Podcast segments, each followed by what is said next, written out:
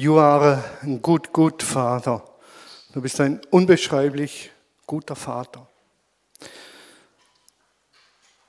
Das reicht schon. Wenn das in unserem Herzen wohnt und wir wissen, dass wir von ihm geliebt sind. Unglaublich und wunderschön, unbeschreibbar, fast nicht zu beschreiben, was der Friede Gottes bedeutet. Und diesen Gott wollen wir heute feiern, auf ihn hören, ihn besingen, uns berühren lassen von ihm und hoffentlich verwandelt, erneuert ein Stück weit, von seiner Liebe mehr geprägt, nach Hause gehen. Vor einigen Wochen habe ich gepredigt, nicht das erste Mal, und auch nicht das erste Mal äh, manchen Menschen eine große Freude gemacht, indem ich ihnen eine Hausaufgabe mit auf den Weg gegeben habe, nämlich Psalm 119 zu lesen, vielleicht mehrmals zu lesen, ist übrigens der längste Psalm oder das längste Kapitel in der Bibel mit wie viel Versen? Oh, 147, ja, 176. 176 Verse. Und dieses Gebet ist höchste Dichtkunst in der Bibel. Das ist nicht nur ein Gebet, das jemand niedergeschrieben hat und fertig.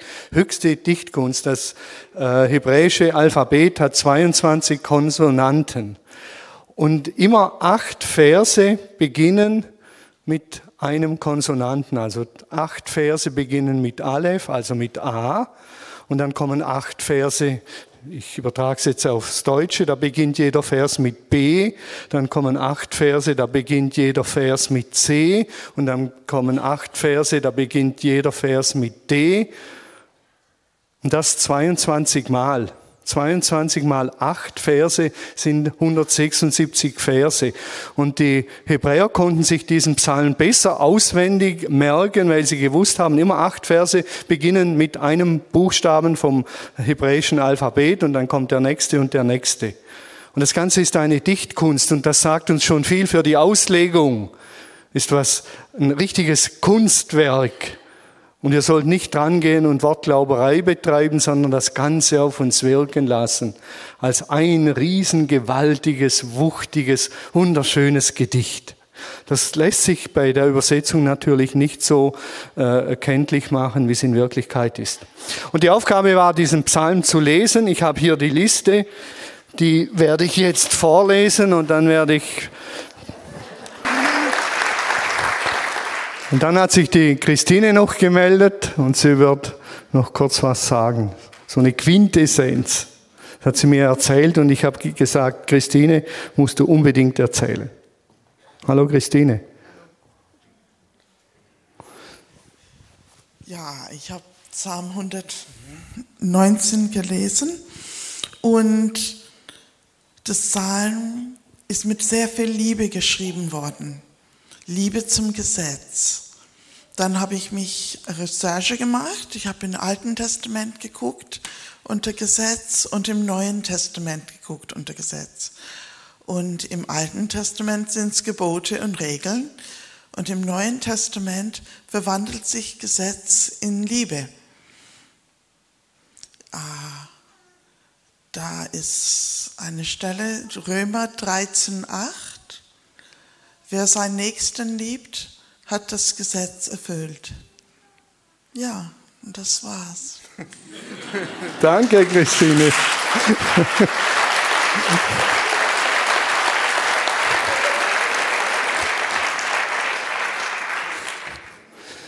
Wer die Liebe hat und lebt, der hat das Gesetz erfüllt.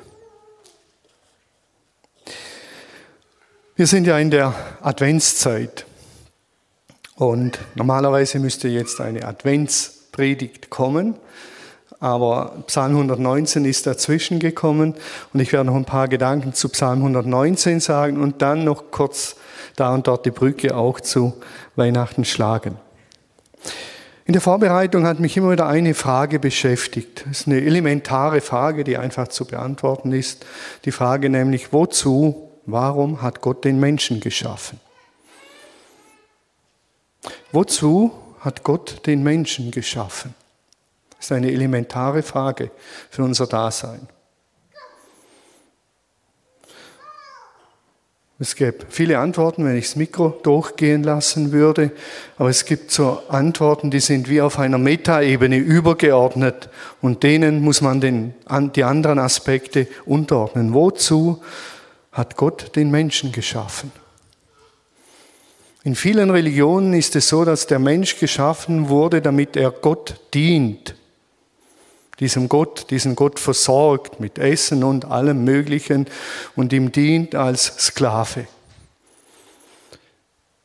Und jemand hat mal gesagt, und das hat mich voll erreicht, Gott hat den Menschen geschaffen, und das wäre auf einer Metaebene übergeordnet, damit er sich mitfreuen kann, wenn der Mensch sich am Mitmenschen freut.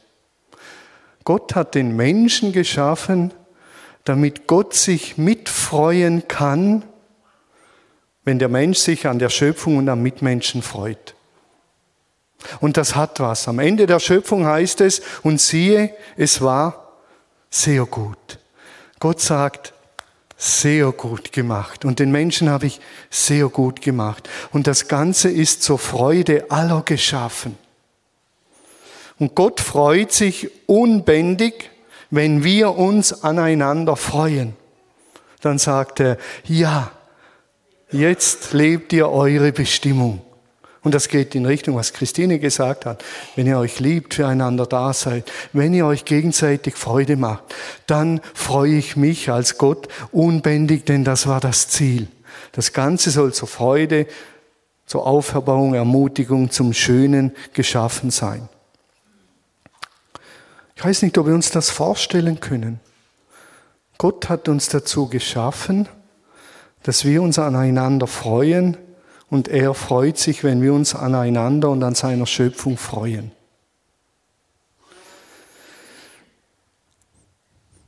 Ich gehe zurück, Freitagabend, vergangene Woche.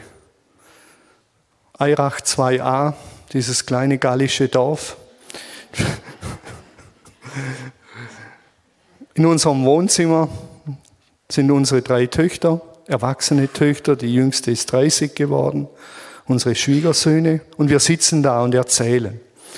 Und ich sitze so auf meinem Sofa mit meiner Frau und da ist Halligalli. Unsere jüngste Tochter ist wieder mal gekommen, die ist recht lebhaft, kann man so sagen. Und da ist Halligalli und die erzählen und reden miteinander und diskutieren und lachen und erzählen alte Geschichten und dann erzählt eine und sagt, ja, ich war ja nie besonders schlau. Das bin ich auch heute noch nicht. Und alle lachen wieder und ich denke, ist das schön, wenn man sagen kann, auch wenn es nicht so stimmt, ich bin nicht besonders schlau, aber es ist gut so, das bin ich. Und sie lachen miteinander und reden miteinander. Ich als Vater sitze dabei, beobachte das Ganze und ich freue mich einfach mit. Und da ist es wie wenn eine Stimme mir ins Ohr flüstert und sagt, Thomas, jetzt bekommst du eine kleine Ahnung, wie ich mich freue, wenn ihr Menschen miteinander klarkommt. Das ist ein kleiner Abklatsch, was du jetzt erlebst mit deinen Kindern. Du freust dich, sind alle lebenstüchtig, sie sind versöhnt miteinander, sie reden miteinander, sie sitzen miteinander zusammen. So geht's mir. So freue ich mich über euch Menschen, wenn ihr im Frieden und in Freude miteinander lebt. Es hat mich unheimlich berührt, der Moment, eigentlich die ganze Nacht beschäftigt. Gott freut sich, wenn wir uns aneinander und miteinander freuen. Ich war stolz auf unsere Töchter. Ich zeige sie mal. Jetzt kommt ja der übliche Witz. Und der lautet, die Schönheit haben sie von mir geerbt, denn meine Frau ist noch schön.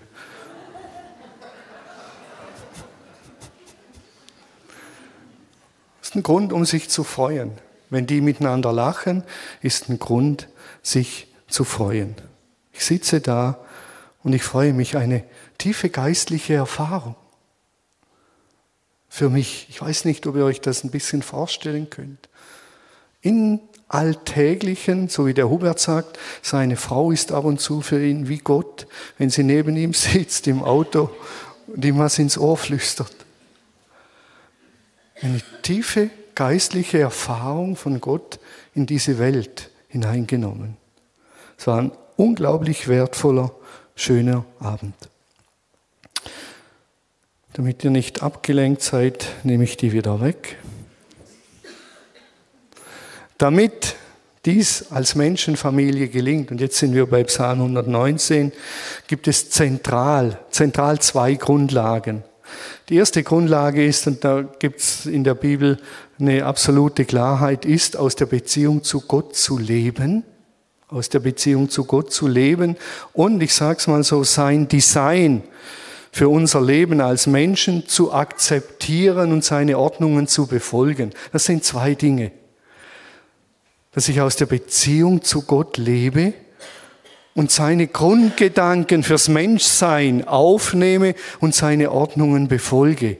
Es ist nicht nur Beziehung in dem Sinn, dass ich aus Beziehung zu ihm lebe, sondern zur Beziehung kommt immer auch, und dort straucheln wir, dass ich sein Design akzeptiere und sage, Gott hat den Menschen so gedacht und so funktioniert Menschsein und ich werde auf ihn hören und ihm folgen. Also bei uns im Badischen, mein Vater hat immer zu mir gesagt, du sollst wieder mal folgen. Folgen war klar, was er meint. Gehorsam sein. Das, die zwei Dinge gehören zusammen. Und wir sind mitten im Psalm 119. Psalm 119, ein einziger Lobpreis auf die Torah, auf das Gesetz. Hier in diesem Psalm, wer ihn gelesen hat, und er ist immer noch lesenswert, hier betet jemand und er lobt die Gebote über den Schellenkönig hinaus. Unglaublich. Und er hat keine größere Sehnsucht, so formuliert er es. Er hat auch andere Zeiten gehabt, aber er hat keine größere Sehnsucht, als die Gebote zu kennen und zu leben. Und Torah im hebräischen Sinn ist etwas ganz anderes als das, was wir daraus machen in unserer juristisch geprägten Westen. Wir machen daraus Gebote und Gesetze. Der Westen ist eher juristisch geprägt. Der Nahe Osten ist eher von den philosophischen Kirchenvätern geprägt. Die westlichen Kirchenväter waren oft Juristen. Und die haben dann eben auch so so etwas aus der Torah gemachten Gesetzbuch. Aber eigentlich ist die Torah viel, viel mehr. Sie ist Wegweisung für ein gelingendes und erfülltes Leben. Wegweisung. Sie ist nicht um ihrer selbst willen da, damit wir die Gesetze befolgen. So lesen wir ganz einfach, dein Wort ist wie ein Licht in der Nacht, das meinen Weg erleuchtet. Luther übersetzt, dein Wort ist meines Fußes Leuchte und ein Licht auf meinem Wege. Heute würde man das wahrscheinlich so übersetzen und sagen, dein Wort ist wie ein Kurvenlicht. Das leuchtet sogar um die Kurve herum. Ihr seht das hier. Hier wird dieser Bereich ausgeleuchtet, ein Kurvenlicht. Inzwischen hat auch Mercedes und BMW dieses Kurvenlicht und nicht nur Opel. Also ist unglaublich. Ein Kurvenlicht. Das sind ja alte Bilder. Mit der Laterne zeigt man heute Bilder. Dein Wort ist meines Fußes Leuchte. Und niemand weiß mehr, was mit der Laterne anzufangen, denn keiner trägt eine Laterne vor sich her. Aber viele fahren ein Auto, die meisten, mit Kurvenlicht. Und das ist der Luxus. Dein Wort, so übersetze ich das, ist für mich wie ein Kurvenlicht in meinem Auto. Es leuchtet aus und es zeigt. Ich dachte wirklich lange, lange Jahre, als ich Christ geworden war, dachte ich viele Jahre, ich tue Gott einen Gefallen, wenn ich mich an seine Gebote halte und stimme ihn dadurch gnädig, dass er sagt, gut gemacht Thomas, du bist ein guter Junge, schön, dass du gehorsam bist, jetzt bin ich dir gnädig. Das war so ein Bild. Ich muss die Gebote einhalten, damit dieser Gott nicht zornig ist, damit dieser Gott gnädig ist, damit dieser Gott mir nicht einen Prügel zwischen die Füße wirft. Ich muss ja seine Gebote einhalten. Das war so meine Vorstellung. Ich weiß nicht, ob es hier so verkündigt wurde wurde. Das will ich niemand in die Schuhe schieben, aber mir ging so. Ich muss die Gebote einhalten. Aber die Vision, wozu und weshalb, die war völlig verkrümmt und verkümmert, nämlich eben um Gott gnädig zu stimmen. Und irgendwann habe ich gebetet und gesagt, Jesus, bitte sei du gnädig. Und was war die Antwort von Jesus? Thomas, wann begreifst du es endlich? Ich bin gnädig, das bin ich. Ich bin barmherzig, das ist mein Name. Hör bitte auf, immer um etwas zu bieten, was ich eh bin. Ich bin barmherzig, das bin ich. Das bin ich von Haus aus. Du kannst noch beten, dass diese Barmherzigkeit jetzt in dieser Situation wirksam wird. Aber ich bin barmherzig. Irgendwann habe ich realisiert, Gott ist barmherzig und gnädig und die Gebote sind dazu da, dass mein Leben in Gemeinschaft, in meiner Familie, mit mir selber, dass es gelingt. Das war für mich eine tiefe, tiefe Erkenntnis, die habt ihr vielleicht alle schon. Dann frage ich aber kritisch zurück, weshalb werden dann von vielen die Gebote so schludrig eingehalten, wenn man doch so überzeugt ist davon, dass die zum Leben führen? Die Frage muss man sich gefallen lassen. Weshalb bin ich da und dort nicht gehorsam, obwohl ich theoretisch sage, die Gebote führen zum Leben. Die Bibel würde sagen, alles, was ich nicht tue, nur im Kopf erkannt habe, zählt bei Gott nicht sondern das, was ich umsetze und was ich tue. Da gibt es so einen schönen Psalm, äh, Psalmvers im Psalm 119, wenn ich unsere Jungmannschaft sehe, und da stellt der Psalmbeter die Frage und sagt, wie kann ein junger Mann seinen Weg so gehen, dass er gelingt? Das wollt ihr ja alle, dass eure Wege gelingen. Was ist die Antwort? Logisch in Psalm 119, indem er sich hält an Gottes Wort. Jetzt muss man nur wissen, dass die Torah nicht sich auf die zehn Gebote beschränkt oder ein paar Gebote, sondern die Torah ist im übertragenen Sinn die ganze Bibel. Denn in der gesamten Bibel wird das Design Gottes für uns Menschen offengelegt. Nicht nur in den zehn Geboten, das sind Notmaßnahmen sondern die ganze Bibel ist eigentlich so etwas wie die Torah, die unser Design für das Leben offenlegt. Die ganze. Das, was Christine gesagt hat, am Ende mündet es im Doppelgebot in der Liebe ganz eindeutig. Und der Peter, er sagt, glücklich sind alle, die sich an seine Weisungen halten und von ganzem Herzen nach ihm fragen. Die sind glücklich. Jetzt füllen wir das Wort glücklich mit ständig lachend, mit einem Smiley, mit einem Emoji, dem die Tränen kommen vor lauter Freude. Es wird so gefüllt, dass es mitten im Leid Glücksmomente gibt, ist uns verloren gegangen.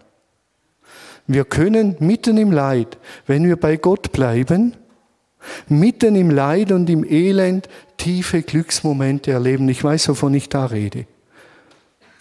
Im tiefen Leid, und ich habe manche Leiderfahrungen gemacht, normal müssten vier Töchter auf dem Foto sein. Eine ist tödlich verunglückt und mitten in diesen Leiderfahrungen habe ich ganz starke Momente erlebt, weil ich in aller Bescheidenheit und in aller Begrenztheit mich an Gott geklammert habe. Das ist tieferes wahres Glück. Wir dürfen das nicht so fühlen und sagen, wenn ich die Gebote halte, wird mein Konto immer voller, ich werde meine Wunschfrau bekommen, mein Wunschauto, mein Wunschberuf und mein Wunschhaus. So fühlen wir das, aber es ist nicht der Punkt. Es kann sein. Es kann aber auch sein, dass Gott uns inmitten schwieriger Erfahrungen höchste Glücksmomente schenkt, tief innen. Und das sind Glücksmomente, die kann man nicht beschreiben. Ich wünsche mir nichts sehnlicher, als deine Weisungen stets vor Augen zu haben. Das sind Gebete und Sätze, wo wir denken, hallo, was ist denn das für ein abgedreht, das kann doch nicht sein. Wir können jetzt hergehen und einfach sagen, alles Quatsch. Der Psalmbeter, das war irgendein frommer Spinner, vergiss ihn. Oder wir können beten beginnen und sagen, Vater, ich wünsche mir und ich will wollen, dass deine äh, Weisungen mir stets vor Augen stehen. Das will ich wollen, wollen. Ich will es noch nicht, aber ich will es wollen, wollen. Das wäre eine Sehnsucht und ein ehrliches Gebet. Ich befolge deine Gebote mit Freude. Ja, so sehr liebe ich sie. Eine Sprache unglaublich. Ich befolge deine Gebote mit Freude. Der Hubert hat gesagt, es war eine Überwindung im Kreisverkehr, dann die Runde zu drehen, nicht abzukürzen, kann ich voll nachvollziehen, äh, Hubert. Solche Gedanken habe ich auch. Ich fahre auch manchmal in Gedanken über den Kreisverkehr drüber und lauter solche Sachen.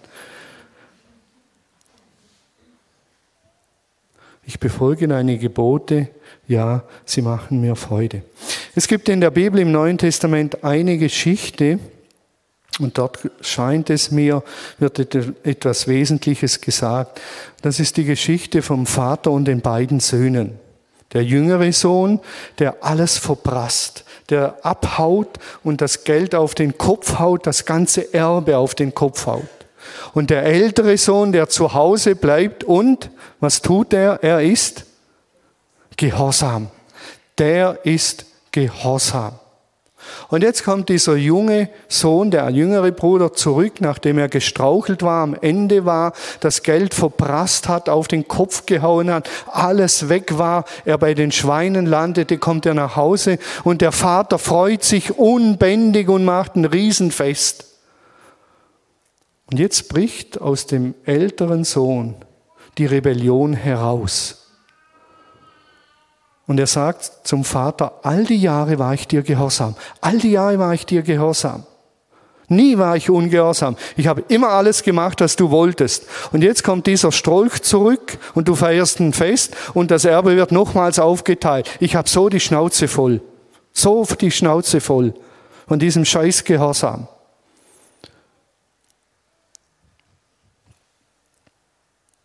Und da sagt der Vater zu ihm, er sagt zu ihm, Teknon, ein griechischer Begriff für mein Junge, mein Junge, komm herein, feier mit, alles, was ich habe, gehört dir. Du hättest ein Fest feiern können mit deinen Freunden. Du hättest ein Mastkalb schlachten können. Du hättest Wein trinken. Ihr hättet ein rauschendes Fest feiern können. Ein rauschendes Fest, wenn möglich ohne Fest, Festrausch, aber ein rauschendes Fest weil alles, was ich habe, gehört auch dir. Und das ist so eine Sache mit dem Gehorsam. Wir können Gehorsam an den Tag legen, der tief innen von Rebellion geprägt ist. Und nicht von dem, dass wir tief innen sagen, es ist mir eine Freude und eine Wucht und Gott meint es gut. Deshalb, deshalb, deshalb lebe ich so. Und ob wir Rebellion in uns tragen, zeigt sich dann, wenn es nicht mehr so läuft, wie wir es uns vorgestellt haben. Und ich habe mich in diesem älteren Sohn gefunden. Als unsere Tochter verunglückt war, so ein Jahr danach habe ich gesagt in einem Gebet, Vater, ich schufte für dich. Ich bin dein Arbeiter hier. Und was habe ich davon, dass meine Tochter stirbt? Und ich bin über diesen Satz so erschrocken, so erschrocken weil ich mich entdeckt habe im älteren Sohn, der tief in sich eine Rebellion trägt. Und damals ist der große Wunsch entstanden, Vater, ich möchte nach deinem Design leben, weil ich tief innen die Überzeugung habe, du meinst es gut.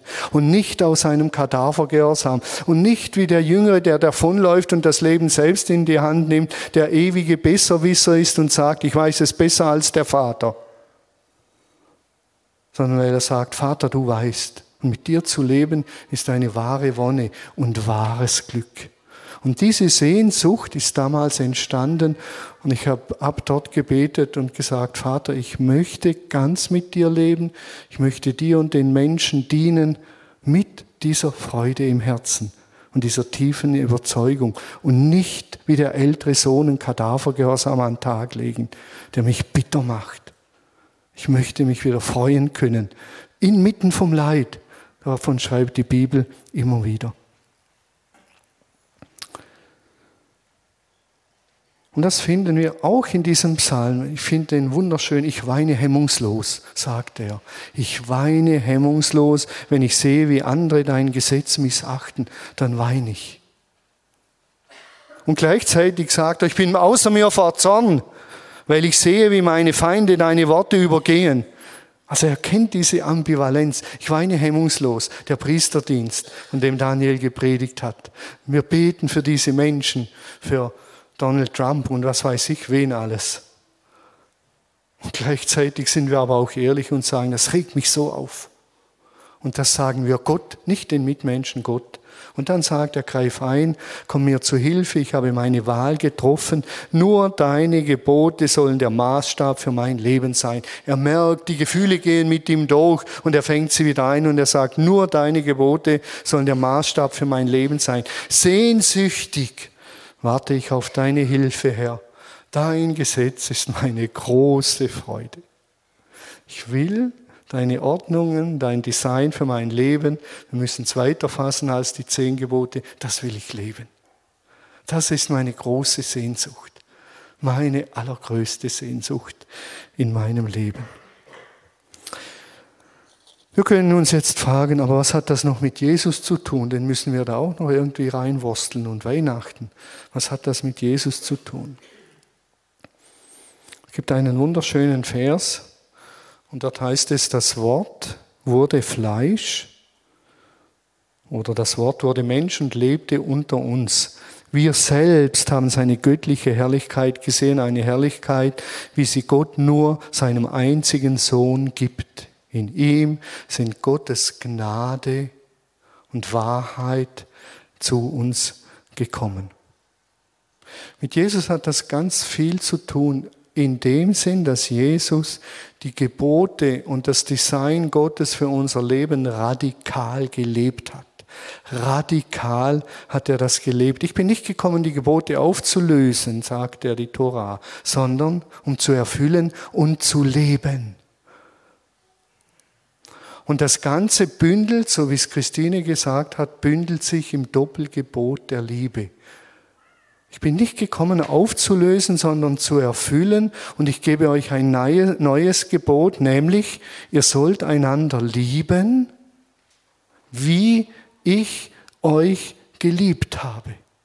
Der Maßstab ist Jesus, was die Liebe anbelangt. Wir sollen lieben wie Jesus, der Sohn Gottes, der alle Privilegien hat in der himmlischen Sphäre, alle, verlässt die himmlische Sphäre, wird klein. Dort beginnt's, dass wir klein werden und die Liebe dorthin bringen, hinbringen und leben und dienen. Völliger anderer Ansatz, wie wenn ich sage, ich liebe dich und meine, ich liebe mich. Was kannst du dazu beitragen, dass meine Wünsche erfüllt werden? So definieren wir Liebe. Also ich weiß es, als ich mich in eine Frau verliebt hatte und ihr irgendwann sagte in, bei Kerzenschein und einem dahingehauchten Regina, ich liebe dich. Eigentlich habe ich gesagt, ich liebe mich, bitte berühre mich und mach mich glücklich. Vielleicht bin ich da eine Ausnahme weil ich so egozentrisch bin. Und alle anderen sind da viel weiter. Aber in meiner Jugend und heute ist es manchmal nicht viel besser, aber ich weiß, ich soll lieben, wie Jesus geliebt hat.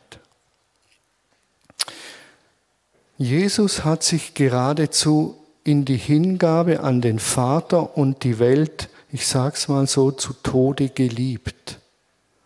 Er hat sich zu Tode geliebt. Aus Liebe ging er ans Kreuz. Aus Liebe hat er auf sich genommen, was wir verdient hätten. Aus Liebe kam er in diese Welt. Und er hat sich am Ende zu Tode geliebt und das hat der Vater belohnt und ihn auferweckt von den Toten. Und jetzt sagt Jesus, so sollt ihr einander lieben. Verschenkt euch aneinander. Und das ist speziell an die Menschen gerichtet, die mit Gott leben, Gottes Volk. Und das ist die Gemeinde. Hier die Gemeinde am Ort. Wir sollen der Welt eine Avantgarde sein, wie Liebe aussieht. Wir sollten der Welt eine Avantgarde sein, wie Leben gelingt, wenn wir mit diesem Gott leben. So hat's Gott gedacht. Und das sollten wir sein. Licht und Salz, all die Bilder, die es diesbezüglich gibt. Schluss mit der Besserwisserei. Wir wissen es besser als Gott und leben, wie wir wollen. Psalm 119 sagt, Schluss mit der Besserwisserei. Schluss mit dem Leben wie der jüngere Sohn. Gott weiß. Schluss, Schluss mit der Einseitigkeit vom lieben Gott, dem alles egal zu sein scheint, dem Kindlein in der Krippe. Hauptsache Beziehung und dann lebe ich, wie ich will. Das sagt Psalm 919, funktioniert nicht. Wenn wir von Weihnachten und dem Kindlein in der Krippe reden, müssen wir auch von seinem Herrschaftsanspruch reden. Er ist Herr aller Herren. Und er ist ein guter Herr, denn er hat sich zu Tode geliebt für uns. Schluss auch mit Religiosität, Gott gnädig stimmen zu wollen, weil ich die Gebote halte. Und hin zu einem ganz radikalen, konsequenten Leben unter den Ordnungen Gottes, weil, weil das Leben so lebenswert wird und weil so Leben in der Menschengemeinschaft aufblühen kann, in der Menschengemeinschaft. Gott hat ja nicht nur mich im Blick und den Andi und den Roland, sondern er hat uns alle im Blick und er sagt, damit es gelingen kann, gibt es ein paar Richtlinien und haltet die ein, sonst schadet ihr euch selber. Er sieht ja die ganze Menschengemeinschaft. Und wieder sind wir beim Weihnachten zum Schluss Maria. Maria und Zacharias. Zacharias hat eine Engelerscheinung. Ein alter Mann und eine alte Frau und der Engel verheißt ihnen ein Kind. Und da sagt Zacharias, wie soll denn das geschehen? Bin ein alter Mann, vergiss es einfach im Namen der Vernunft. Und dann kommt er zu Maria, einem 15-jährigen Mädchen, schätze ich, 14, Daniel, predigst nächsten Sonntag drüber. Ja, zu einem jungen, zu einem jungen Mädchen mit 15 Und was sagt Maria, dieses junge Mädchen mit dieser gewaltigen Engelerscheinung? Siehe, sagt sie, ich bin des Herrn Magd, mir geschehe, wie du gesagt hast. Maria ist ein Bild für Hingabe entlang Psalm 119. Sie akzeptiert das Design Gottes für ihr Leben. Und sie gibt sich hin und sagt, dir soll geschehen, wie du gesagt hast. Schluss zurück zu unserer Familie. Ich wollte kein Idealbild zeigen von unseren Töchtern und dass immer alles ideal und toll und versöhnt und mit Lachen übersät ist. Es ist nicht immer so. Aber es wird immer besser. Und wir erleben viele, viele schöne Momente, über die ich mich als Vater freue. Und dann kommt das andere und das finde ich so toll im Design Gottes für unser Leben. Wenn denn mal was aus den Hecken läuft und schief läuft und man sich in die Haare kriegt und dann liebt man wie Jesus, indem man vergibt, ausspricht, vergibt, Schwamm drüber, zudecken. Und das Leben kann vertieft aufblühen. Immer wenn man aneinander schuldig wird, ist ja auch eine Wahrheit dabei, die man anschauen muss und sagen, wo, wo, wo war ich schuldig, dass der an mir schuldig geworden ist. Und wieder sind wir im Design Gottes. Schuld bekennen und Vergebung erfahren als zentraler Aspekt der Ordnungen Gottes, das zu leben und erleben, ich muss es so sagen, ist kaum auszuhalten, so schön ist es. Die schönsten Momente fast die schönsten Momente in unserer Ehe, wenn wir uns anschauen und ich sagen kann, oder Regina, Regina, ich bin schuldig geworden an dir, bitte verzeih mir. Und sie schaut mich an und sagt, Thomas, ich verzeih dir. Manchmal geht es mir so, dass ich denke, schuldig werde ist es fast schon wert, damit man nachher Vergebung bekommt und einen tiefen, schönen Moment erlebt, weil das sind so heilige Momente. Das ist so wertvoll und so toll, wenn man sich dann in den Armen liegt und auch weint miteinander, weil man einander vergeben hat. Weihnachten, und wir sind wieder bei Weihnachten, ist das Fest des Friedens und der Liebe. Wir sind wieder bei Psalm 119. Und die Chance, Frieden zu schließen, zu vergeben, Liebe zu leben, andere loszulassen, weil Gott sagt, so sieht Liebe aus. Und das eine ist uns garantiert, Gott wird sich unbändig mit uns freuen und sagen, Halleluja, Thomas, jetzt hast du dem Gerd verziehen. Und es steht nicht mehr zwischen euch zwei, Halleluja, jetzt freuen wir uns mal unbändig. Und das gebe ich uns allen mit auf den Weg dieser Friedensbotschaft und von Psalm 119. Und jetzt freuen wir uns mit Gott, weil er uns super geniale, gute Ordnungen gegeben hat. Auch wie wir mit Schuld umgehen der anderen, das hat er uns in Jesus äh, bewiesen. Es gibt die Möglichkeit, sich segnen zu lassen von Segnungsteam. Ich weiß jetzt leider nicht genau, wer segnet. Da drüben ein Team und hinten ein Team. Lasst euch segnen, den Frieden Gottes und die Liebe Gottes über eurem Leben aussprechen. Und zum Schluss noch, weil es so schön ist, zwei Verse aus Psalm 119. Da sagt der Beter, dein Wort ist meine Lieblingsspeise. Es ist süßer als der beste Honig, geimpert von Doro Blessing, noch besser. Mein Verlangen nach deinen Geboten ist wie der Durst eines Menschen, der in der Hitze nach Wasser lechzt. Ist völlig abgedreht. Ich weiß es. Aber ich liebe das völlig abgedrehte. Und wenn ihr das lest und sagt, völlig abgedreht, sagt, so will ich beten lernen und das Gott sagen lernen. Gott segne uns mit seinem Frieden und seiner Liebe und seiner Sehnsucht. Die Gebote aus innerem Antrieb, intrinsisch motiviert zu leben, zum Wohl meiner selbst und zum Wohl aller Menschen um mich herum, damit Leben aufblühen kann. Amen.